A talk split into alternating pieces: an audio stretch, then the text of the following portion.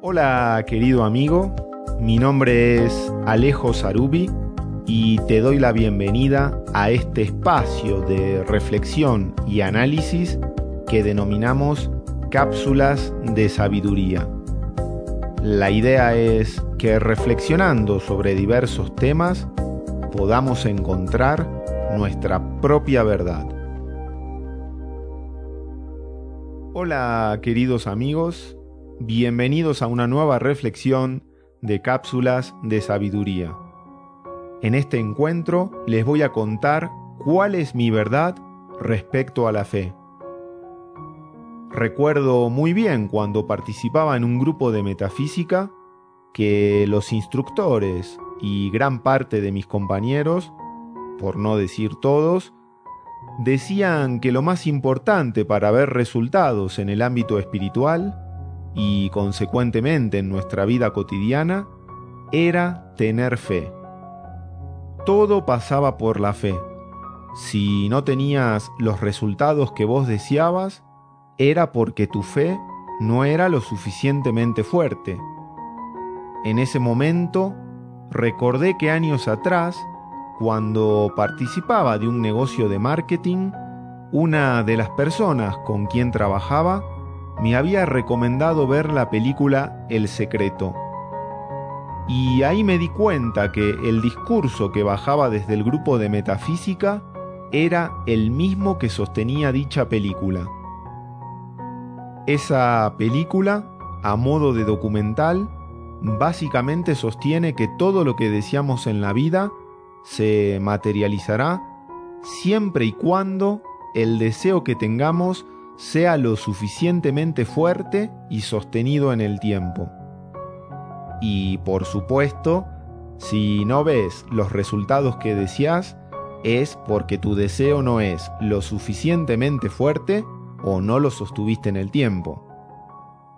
Recuerdo que lo que más me hacía ruido de esa película era que prácticamente proponía que con sostener el deseo en el tiempo ya bastaba. Con el deseo era suficiente para que se materialice de alguna forma lo que estabas pensando.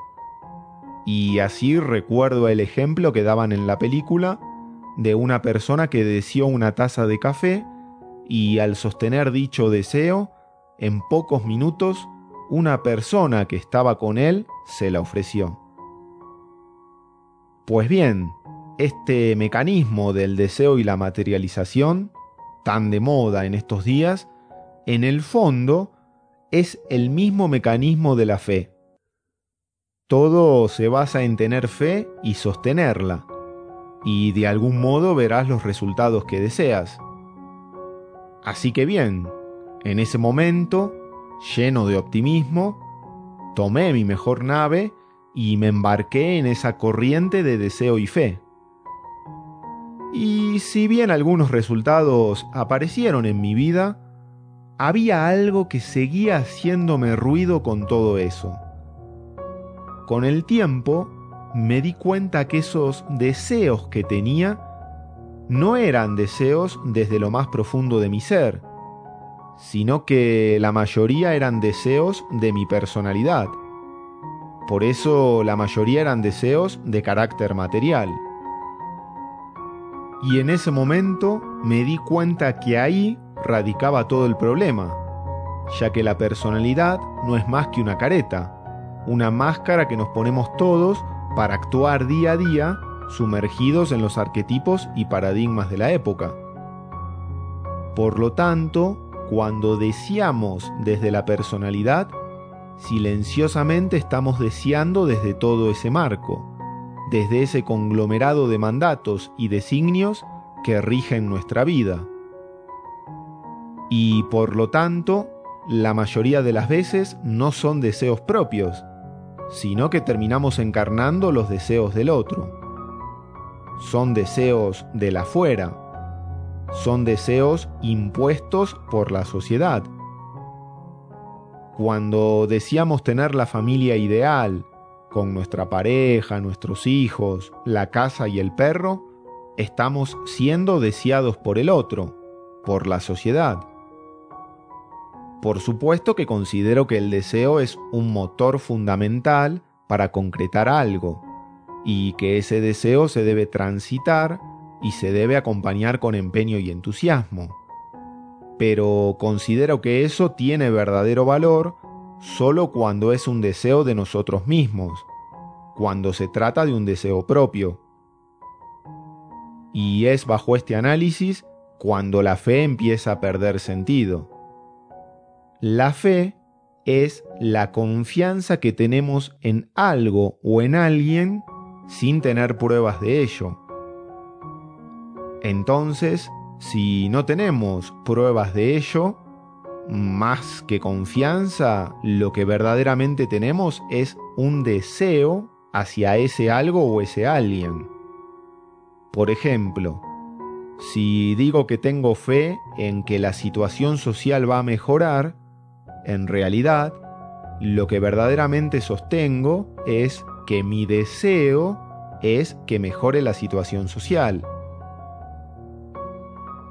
Y ahora bien, si la fe es un mecanismo similar al deseo, entonces, cuando tenemos fe en algo o en alguien, al igual que con el deseo, estamos teniendo fe hacia algo externo a nosotros, hacia el afuera. Es decir, yendo a fondo, estamos creyendo en algo que viene impuesto desde el otro. ¿Y por qué esto es así? Como dijimos, la fe es la confianza que tenemos en algo o en alguien sin tener pruebas de ello. Y volvemos a remarcar, sin tener pruebas de ello. ¿Y qué pasa cuando tenemos pruebas? Cuando tenemos pruebas de algo, la fe desaparece y lo que emerge es la certeza. Y ahí es donde tenemos que apuntar, a la certeza, no a la fe. No se trata de tener fe, sino de tener certeza. Porque cuando tenemos la certeza de algo, ese algo pasa a ser una verdad para nosotros. Mientras que lo que se sostiene con la fe nunca podrá ser nuestra verdad, ya que no tenemos la certeza de ello. Si nos sostenemos en la fe, no estamos sostenidos en la verdad. Estamos sostenidos en algo que puede ser como también puede no ser. Por eso para los griegos, como se ve en el mito de Pandora, la esperanza, que podría ser tomada aquí como la fe, era considerada un mal. La caja que tenía Pandora con todos los males del mundo incluía la esperanza. Es que detrás de la esperanza y de la fe no hay una verdad porque no hay certeza. Porque en realidad no se trata de creer, como sostiene el paradigma de la religión que vimos en encuentros anteriores sino que se trata de tener certeza. Y solo tenemos la certeza de algo cuando vamos desde el sí mismo, desde nuestro espíritu. Solo así veremos los resultados que deseamos. Es por eso que cuando algo no genera el resultado esperado, es indicio de que esa no es nuestra línea ese camino por el que estamos transitando no es propio.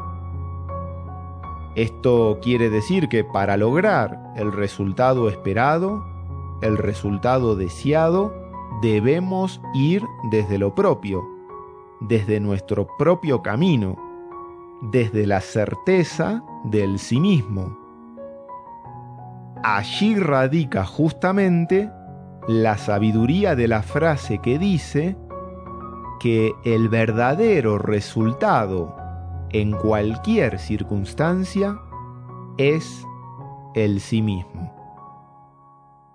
Bueno, hasta aquí llegamos por hoy.